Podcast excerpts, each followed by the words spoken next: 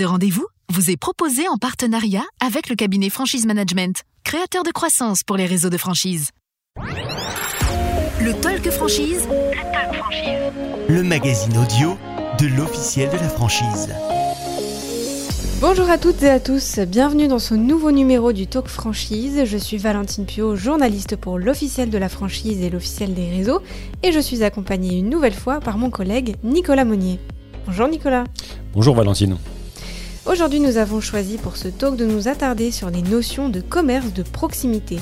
À l'heure où l'inflation, la crise énergétique et les problèmes d'approvisionnement sont au cœur de toutes les préoccupations, de nombreux acteurs s'interrogent sur ce qui doit faire sens désormais dans un monde en crise, notamment face à la baisse du taux de fréquentation des magasins.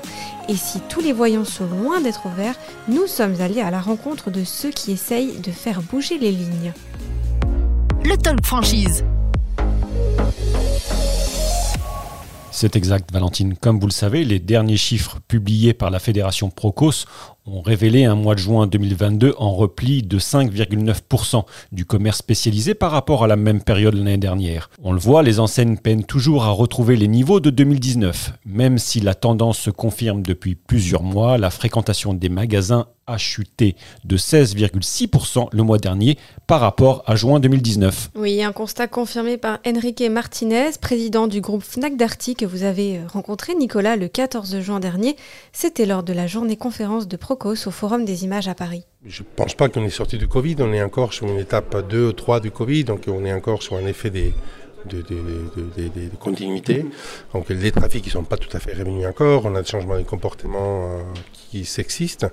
Euh, l'activité de magasin il est revenue, mais je ne pense pas qu'on soit encore au niveau qu'on était avant. En attendant, les digitales a progressé, donc on a gagné 3, 4, 5 ans des, des pénétrations digitales, et tout ça évidemment ça affecte dans les trafics des magasins. Alors que le taux de fréquentation des points de vente s'érode, de nombreux experts et acteurs du commerce évoquent à nouveau ces notions de proximité que l'on avait redécouvertes par la force des choses pendant la pandémie. Et Nicolas, justement, vous êtes allé à la rencontre le 17 juin dernier de Laurent de la Clergerie, président de LDLC, à l'occasion de la publication des résultats du groupe, groupe qui, je le rappelle, est spécialisé dans le high-tech et le matériel informatique. En effet, Valentine, à l'origine de la semaine de 4 jours dans son groupe, le président a évoqué ses attentes sur la nécessité de repenser l'urbanisme de nos villes et la nécessité d'ancrer durablement la proximité au cœur des préoccupations du politique. Alors, euh, on aurait pu se poser des questions pendant le Covid sur la notion du commerce de proximité, etc. Est-ce que ça va perdurer? Est-ce qu'il va falloir des aides? Et on se rend compte, et nous on le vit très concrètement, que clairement les gens reviennent au commerce de proximité, et presque violemment. C'est-à-dire que aujourd'hui, dans la situation et les chiffres qu'on a pu exposer aujourd'hui, ce qui souffre finalement le plus, c'est presque le e-commerce par rapport au commerce. Et quand on a des chiffres FEVAD qui indiquent que le e-commerce globalement, on se rend compte que si on découpe, les voyages, le service augmente et le retail, lui, est en train de prendre une claque. Ce qui est dans notre cas, pas un problème puisqu'on développe le retail. Euh, donc côté gouvernement, je pense que là, le mieux est d'observer ce qui est en train de se passer, de voir où on va. Toujours aider, et là je resterai dessus, même si on est e-commerçant, euh, les centres-villes des petites villes, parce que là on a un vrai problème, euh, même d'urbanisation du territoire, à mon sens, et qu'il ne faut pas que le commerce, je me suis battu depuis tout le temps. Si on est venu au commerce euh, il y a quelques années, c'est parce que je suis convaincu qu'on va continuer à vivre en ville et que justement on doit devenir un, commerçant plus largement euh, parce que c'est un vrai débat le commerce. Personnellement, c'est un vrai plaisir de sortir le week-end acheter. Euh, donc ça doit continuer. Même constat pour Olivier Saguez, fondateur de l'agence de design éponyme. À l'occasion de la journée Procos, ce dernier s'est également exprimé sur la nécessité impérative d'ouvrir des commerces en ville, notamment des commerces de proximité qui donnent ou redonnent vie aux commerces et ces mots étaient d'ailleurs très forts dans votre micro, Nicolas. Une ville qui aurait plus de commerce, eh, c'est une ville qui est morte, soyons clairs. Voilà, une ville, je dis bien une ville, je parle seulement un village. Évidemment, pour un village, c'est important, le boulanger, le, bistrot du coin et la petite épicerie, mais même pour une ville, c'est ce qui crée l'animation, la vie, les échanges, le marché, euh, voilà, et, cette base-là. Et j'ai pas, pas de doute qu'avec le numérique, qu'on aura toujours dans la poche, qui sera un élément rationnel, on viendra euh, pour ce côté émotionnel dans les magasins. Olivier Saguez est aussi revenu sur le rôle des enseignes en ces temps de crise inflationniste. Selon l'INSEE, les prix à la consommation devraient augmenter de 5,8% en juin 2022. Dans ce contexte, les enseignes doivent alors jouer un rôle à double niveau, selon le spécialiste du design dans le retail Les enseignes, euh, euh, elles ont vraiment un rôle, je pense. Il y a deux choses que les attendent. C'est un, être sur les prix bas, être le prix plus accessible. Il faut penser que quand même il y a pratiquement 80% des Français qui ont quand même des fins de mois difficiles, voire même très difficiles. Donc j'irai me déplacer pour aller chercher un produit, comparer un prix, négocier le prix autour du prix, c'est important. Et puis ça c'est le, magasin discount et il y en aura encore qui vont arriver. Et puis le deuxième c'est le magasin relation, le magasin où j'échange. Et je crois aussi c'est le magasin qui a un caractère local, c'est-à-dire les gens sont impliqués, sont un peu chez eux. C'est-à-dire que euh, c'est peut-être une franchise modernisée. on retourne de l'indépendant, entre guillemets, ou tout au moins une partie indépendante. Pourquoi j'aurais la même chose partout? Pourquoi on vendrait exactement les mêmes euh, livres et les mêmes, euh, les mêmes produits capillaires ou les mêmes, etc., à, à, Lens, pareil sur les produits frais. Donc l'idée d'être à la fois local et puis en même temps impliqué, impliqué. Et je crois qu'il y, y, a un besoin de retrouver ça. Il y a un besoin de retrouver du local et puis un besoin de retrouver aussi du sens. Vous écoutez le Talk Franchise, le magazine audio de l'officiel de la franchise.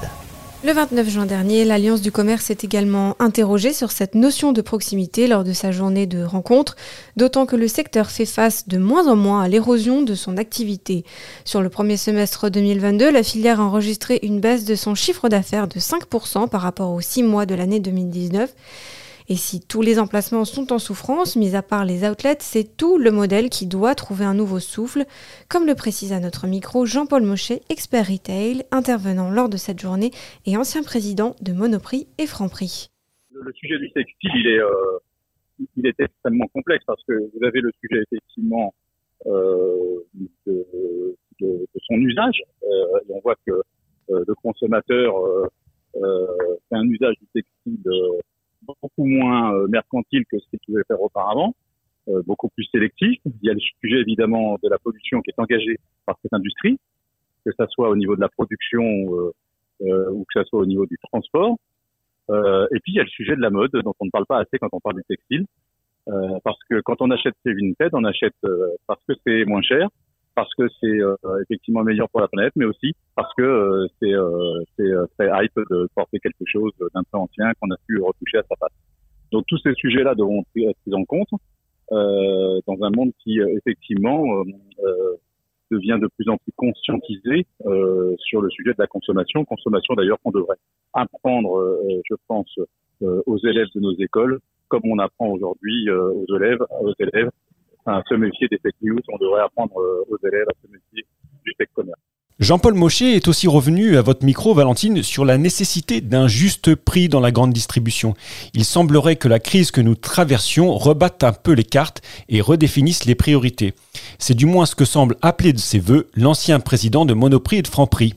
Toute grande crise amène à des révolutions euh, industrielles, bien évidemment, qui concernent euh, notre, notre, notre industrie du commerce ces révolutions, elles viendront évidemment de la façon dont nous produisons, nous acheminons, euh, de la qualité euh, des produits que nous vendrons.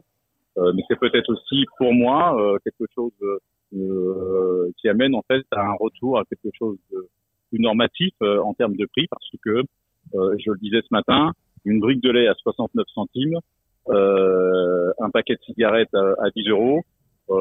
cherchez l'erreur puisque vous l'avez tous trouvé. Il y a quelque chose qui ne va pas dans notre mais à 69 centimes la de lait. Bien évidemment, on ne paye ni l'agriculteur, ni le transformateur, l'embouteilleur, ni le transporteur, ni euh, le commerce. Donc c'est un moyen aussi de remettre les pendules à l'heure euh, et de remettre euh, le sujet du prix euh, au second rang du sujet de la valeur intrinsèque du produit. Vous écoutez le Talk Franchise, le magazine audio de l'officiel de la franchise. Ce talk touche à sa fin. Merci d'avoir été avec nous. Nous vous retrouvons dès le mois de septembre prochain pour un nouveau numéro.